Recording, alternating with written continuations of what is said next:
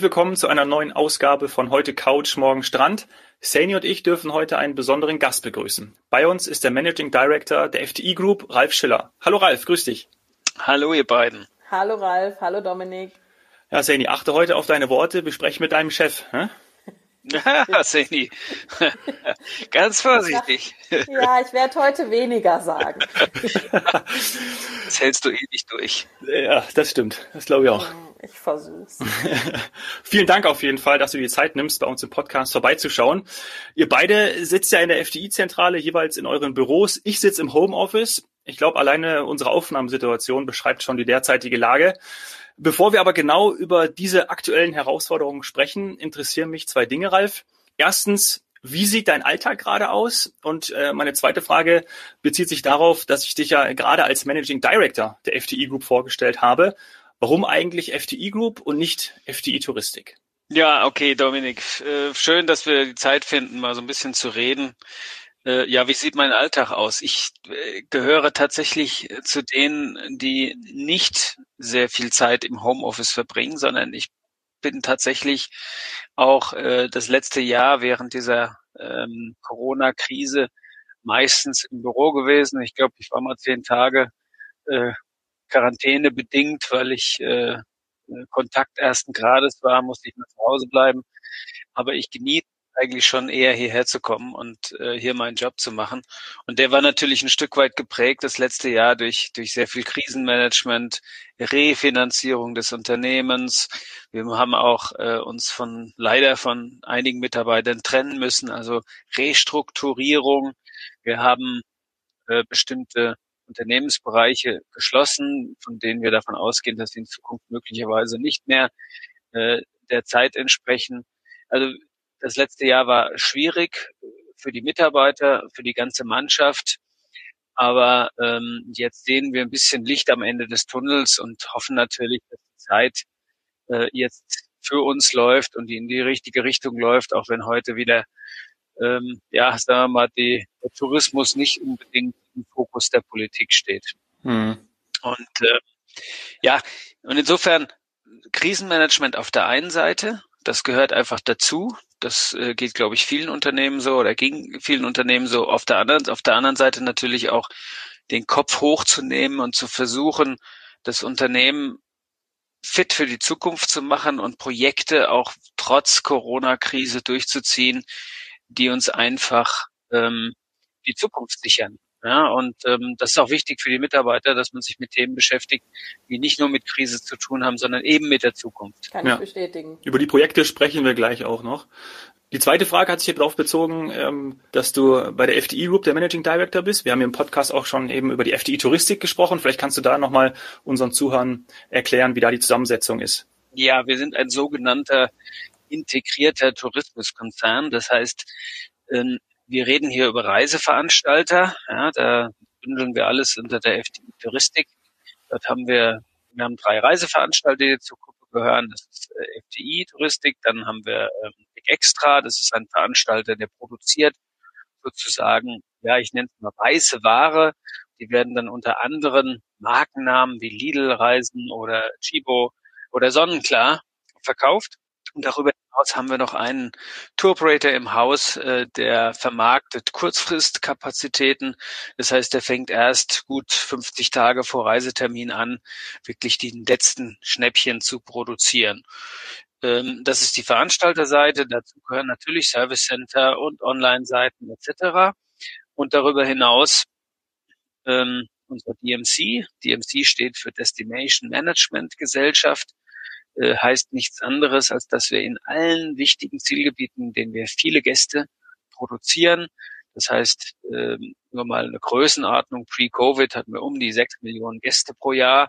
Und die verteilen sich natürlich auf äh, unterschiedliche Zielgebiete, äh, angefangen mit ja, Spanien, Türkei, Griechenland etc. Und überall da, wo wir eine große Anzahl Gäste haben, haben wir auch eigene Gesellschaften, die dort den Hoteleinkauf machen, aber die natürlich auch sich ähm, ganz intensiv um unsere Gäste kümmern, die die Transfers organisieren, die Reiseleiterorganisation zur Verfügung stellen.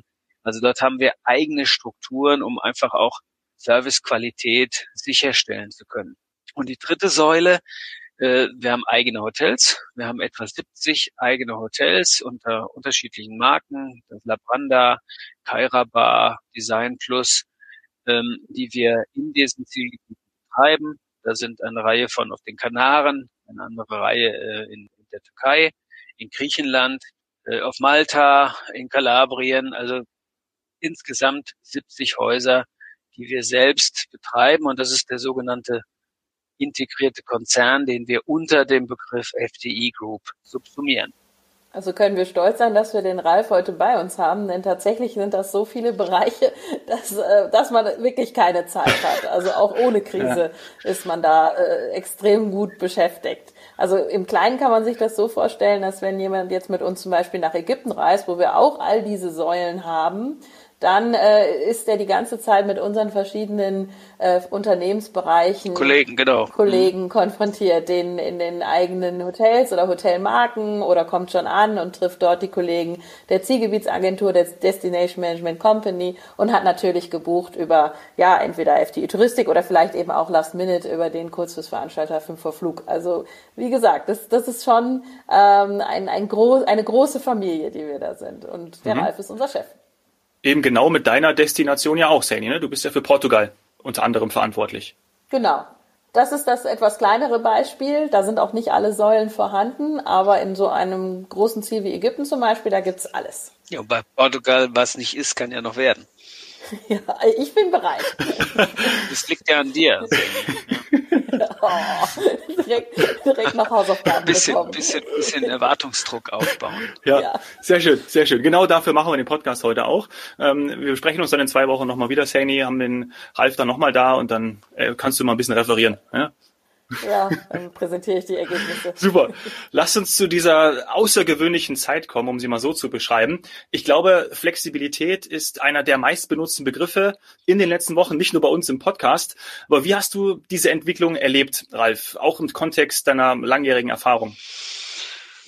Naja gut, sag mal, wir als Reisebranche sind oder nehmen für uns in Anspruch, schon immer relativ flexibel gewesen sein zu müssen. Warum? Weil wir natürlich immer auch von externen Faktoren abhängig sind. Wir sind in allen weltweit, in allen Zielgebieten unterwegs und äh, man kann sich sicher sein, dass in jedem Jahr weltweit in irgendeinem Zielgebiet irgendwas passiert. Sei es jetzt politische Auseinandersetzungen, sei es Naturkatastrophen, äh, sei es äh, vielleicht auch, ähm, nehmen wir mal die ganzen Airline-Pleiten, die wir vor Jahren hatten mit, mit der ja. mit, mit Germania, Small Planet und wie sie alle heißen, Thomas Cook. Und immer und egal wo und was passiert, wir sind immer dabei. Ja, und das heißt, das löst dann Destinationsshifts aus, dass die, die Kunden plötzlich von heute auf morgen sagen, nee, also da will ich jetzt nicht mehr so gerne hin, ich äh, fliege jetzt vermehrt in, in die andere Richtung. Und das erfordert eigentlich ein permanentes, eine permanente Flexibilität. Das ist die Frage unseres Geschäftsmodells. Ähm, es gibt natürlich auch die Flexibilität für den Kunden, denn die Erwartungshaltung des Kunden ist, wenn er heute etwas bucht, auch höchste Flexibilität zu haben. Ähm, beim Thema Pauschalreise, was ja unser Steckenpferd ist, äh, dachte man früher natürlich in erster Linie mal ein, zwei oder drei Wochen Aufenthalt in irgendeinem Zielgebiet, Halb- oder Vollpension, schön geordnet, Bustransfer. Das mhm. ist alles zwar immer noch da, aber es ist auch nicht mehr so richtig zeitgemäß. Denn äh, das, was wir heute machen, ist höchste Flexibilität für den Kunden. Ich kann mit jedem Flieger unterwegs sein ins Zielgebiet. Ich habe gerade und ungerade Aufenthaltsdauern. Ich kann übers Wochenende, ich kann unter der Woche, ich kann äh, unter verschiedenen Hotels nicht nur, sondern eben auch unter verschiedenen ganz vielen Hotelzimmertypen wählen. Ich kann mir aussuchen, ob ich äh, einen Bustransfer oder einen Privattransfer haben möchte oder auch gar keinen, äh, den Transfer gegen den Mietwagen tausche. Also es, es gibt heute eigentlich keinen Unterschied mehr zwischen der äh, vom Kunden selbst privat organisierten Reise und den Möglichkeiten, die ein Reiseveranstalter heute bietet, außer dass wir natürlich die Absicherung dazu liefern, eben die Insolvenzversicherung, die dazugehört und all die Dinge, die unter das deutsche äh, rigide Reiserecht fallen und den Kunden eben schützen. Aber Flexibilität ist bei uns ähm, im Grunde genommen wie selbst gebaut. Ralf, könntest du dir vorstellen, dass der, der Wunsch der Kunden eben auch nach dieser Flexibilität jetzt aktuell in solchen Jahren wie 2020 und 2021, dass man doch nochmal sein Zielgebiet ändert, ähm, Hotels ändert und so weiter, dass das ein, ein sagen wir mal, eine, ein Phänomen ähm, auch dank Covid ist, was uns erhalten bleibt? Denn früher haben Gäste ja sich sehr gefreut auf ihre einmal gebuchte Reise und sie dann auch immer fix, sagen wir mal, angetreten. Also wenn ich Mallorca gebucht hatte eine Woche, dann wollte ich auch dahin. Und jetzt erleben wir gerade natürlich eine große Unsicherheit. Glaubst du, das wird bleiben? Naja, gut, also das, was du schilderst, gab es ja bis letztes Jahr ähm, oder es gibt es seit letztem Jahr nicht mehr. Ähm, davor war es ja schon so, dass die durchschnittliche Vorausbuchungsfrist lag, glaube ich, bei 80 Tagen, 100 Tagen. Ähm, fängt an, der Januar war immer und der, der buchungsstärkste Monat für den Sommer. Also es wurde schon sehr langfristig geplant, was das Thema Urlaubsreise anging. Ich glaube, das wird auch wieder so kommen, denn wir dürfen nicht vergessen, es gibt nach wie vor Branchen, die eben auch ähm, Sommerferien äh, Termine haben, äh, die teilweise zumachen im Sommer. Es gibt ganz viele Familien mit Kindern, die auf bestimmte Termine angewiesen sind, nämlich die Ferien. Also das wird sicherlich wiederkommen. Ähm, die Flexibilität, die du ansprichst, ist ja, ich entscheide mich heute für ein Zielgebiet und dann stellt sich raus, so wie es letztes Jahr war, das ist jetzt Risikogebiet oder ich fühle mich nicht ganz wohl, um dahin zu fahren. Ich möchte lieber doch was anderes. Und diese Flexibilität ähm, dann auch zu bieten, das ist im Moment so ein bisschen unsere Aufgabe. Das tun wir, äh, weil wir natürlich hier auf die auf die Kundenerwartungen einfach auch denen auch gerecht werden müssen. Das ist im Moment so ein bisschen der, der USP. Äh, wenn wir das nicht liefern würden, würden wahrscheinlich ganz viele Leute sich heute nicht entscheiden, im Sommer zu reisen, äh, weil sie nicht genau wissen, ob das Ziel, was sie sich heute aussuchen, tatsächlich dann auch verfügbar ist oder bereisbar ist. Da bleibt ja eine gewisse Unsicherheit, äh, Impfungen hin und Impfungen her. Genau, und deswegen gibt man ihnen die Möglichkeit umzubuchen äh, und dann eventuell, sagen wir mal, auf, auf den Plan B umzu, umzusteigen. Und was, was denkst du zu anderen Neuerungen, die ähm, jetzt, sagen wir mal, eingeführt wurden, wie zum Beispiel der freie Mittelsitz. Denkst du, dass das etwas ist, was wir in der Touristik auch noch in, in, in späteren Jahren sehen werden, dass die Gäste bereit sind, ähm, einen, einen kleinen Aufpreis zu bezahlen, dafür aber mehr Platz zu haben? Weil das ist ja eigentlich ein Wunsch, der, der schon immer beim Fliegen dabei war. Ja klar, das kennen wir alle, dass wir am liebsten eine Reihe für uns hätten. Aber auf der anderen Seite ich sag mal, das ist natürlich eine Auslastungsfrage. Das ist im Moment natürlich relativ leicht, in Anführungszeichen, das anzubieten, weil die Maschinen ohnehin nicht ausgebucht sind. Wenn das natürlich mal wieder Normalität annimmt und die Auslastung wieder auf dem alten Niveau ist, dann wird es natürlich schwieriger. Äh, aber das gab es ja vorher auch. Ähm, da hat man das anders genannt, also sei es jetzt äh, Eco Comfort oder ähm, Business Class Light oder was auch immer mit einem freien Mittelsitz. Ähm, ich glaube aber auch, dass dieses, dieses eng aufeinandersitzen, genauso wie das Thema Nachhaltigkeit, ich könnte mir schon vorstellen, dass der eine oder andere sagt, das möchte ich eigentlich so nicht mehr. Und dass es dafür eben auch einen viel größeren Markt gibt als vor Covid würden ja auch neue Geschäftsmodelle wahrscheinlich äh, drin liegen oder sich ergeben, können wir gleich auch nochmal drüber sprechen. Ähm, was ich noch ganz interessant finde, ist ja, dass wir alle in einem Boot sitzen, also gerade in der Tourismus, ob es jetzt die Airlines sind, Reiseveranstalter, also ihr, Reisevermittler, Reisebüros. Ist denn aufgrund der Folgen der Pandemie, es steht ja auch im regen Austausch äh, miteinander, seid ihr enger zusammengerückt? Würdest du das sagen, Ralf? Ähm, du meinst jetzt die Branchenteilnehmer. Ja. Also sie sind natürlich vereint im Leid, hätte ich jetzt mal fast so gesagt, mhm. ne? denn ähm, so wie die Reisebüros auch immer noch nicht aufmachen dürfen, ähm, sind die Leute natürlich auch nicht unterwegs, die Reiseveranstalter, also alle sitzen da in einem Boot. Nichtsdestotrotz stellen wir schon fest, dass ähm, die Auseinandersetzungen zwischen den einzelnen, ähm, ich sage jetzt mal Industrieteilnehmern, äh, auch durch die Pandemie nicht weniger geworden sind. Das mhm. muss man sagen. Denn äh, da liegen die Larven natürlich blank und wenn dann äh, von einem auf den anderen Tag im Grunde genommen äh, Prozesse komplett außer Kraft gesetzt werden mussten, äh, alles äh, manuell abgearbeitet werden, Hunderttausende von Gäste storniert oder umgebucht und zurückgezahlt werden. Ähm, das geht natürlich alles nicht von heute auf morgen. Das wird dann teilweise vom Kunden natürlich äh, bei den Reisebüros abgeladen. Veranstalter sind hier und da schlecht erreichbar in diesen, in diesen Extremsituationen. Ich sag mal so, da liegen die Nerven natürlich blank und ähm, da wird natürlich auch ganz gerne mal mit dem Finger auf andere gezeigt. Auf der anderen Seite muss man auch sagen, ich glaube, wir wissen alle, was wir aneinander haben. Und ähm, am Ende des Tages äh, sind wir ja auch massiv aufeinander angewiesen. Ja, die Reisebüros brauchen unsere Produkte ja. und die brauchen die Qualität, äh, die wir eben auch liefern und natürlich auch eine, eine gewisse Verlässlichkeit und Erreichbarkeit, das ist gar keine Frage. Und umgekehrt wissen wir natürlich auch um die Beratungsqualität der Reisebüros, ähm, die die ihren Kunden zur Verfügung stellen und dass sie eben auch in, in Covid-Zeiten äh, zur Verfügung stehen, auch wenn sie möglicherweise nicht vor Ort sein können, dann sind sie doch erreichbar. Also ich glaube, in der Ergänzung äh, können wir da eigentlich ganz guten Job machen. Äh, und man sollte in diesen Zeiten auch nicht alles so auf die Goldwaage legen, was da vielleicht mal äh, über den anderen gesagt wird. Ja und im Ziel ja vereint, ne? den Kunden zufriedenzustellen. Und das ist ja dann auch eben die andere Seite. Kunden waren verärgert, da haben wir auch im Podcast schon häufig drüber gesprochen. Gleichzeitig ist aber auch so, dass die mediale Berichterstattung ja irgendwie auch dazu beigetragen hat und vor allem auch politische Statements ja bis heute auch nicht aufgeräumt haben oder für Klarheit gesorgt haben. Gilt es da gerade gegenüber den Kunden dann auch noch Vertrauen zurückzugewinnen? Und wie kann das gehen? Ähm, naja, gut, also wir haben natürlich die Situation gehabt, dass wir teilweise äh, Branchenteilnehmer hatten, die sehr lange gebraucht haben, um die Rückzahlungen vorzunehmen. Ähm, das ist natürlich auch eine außergewöhnliche mhm. Belastung. Ähm, aber im Wesentlichen haben wir hier natürlich auch in großem Maße von den Airlines gesprochen, die teilweise bis heute äh, äh, an ihre Gäste nicht zurückgezahlt haben. Bei den Veranstaltungen ist es mir nicht bekannt, dass da noch irgendwelche Themen offen sind.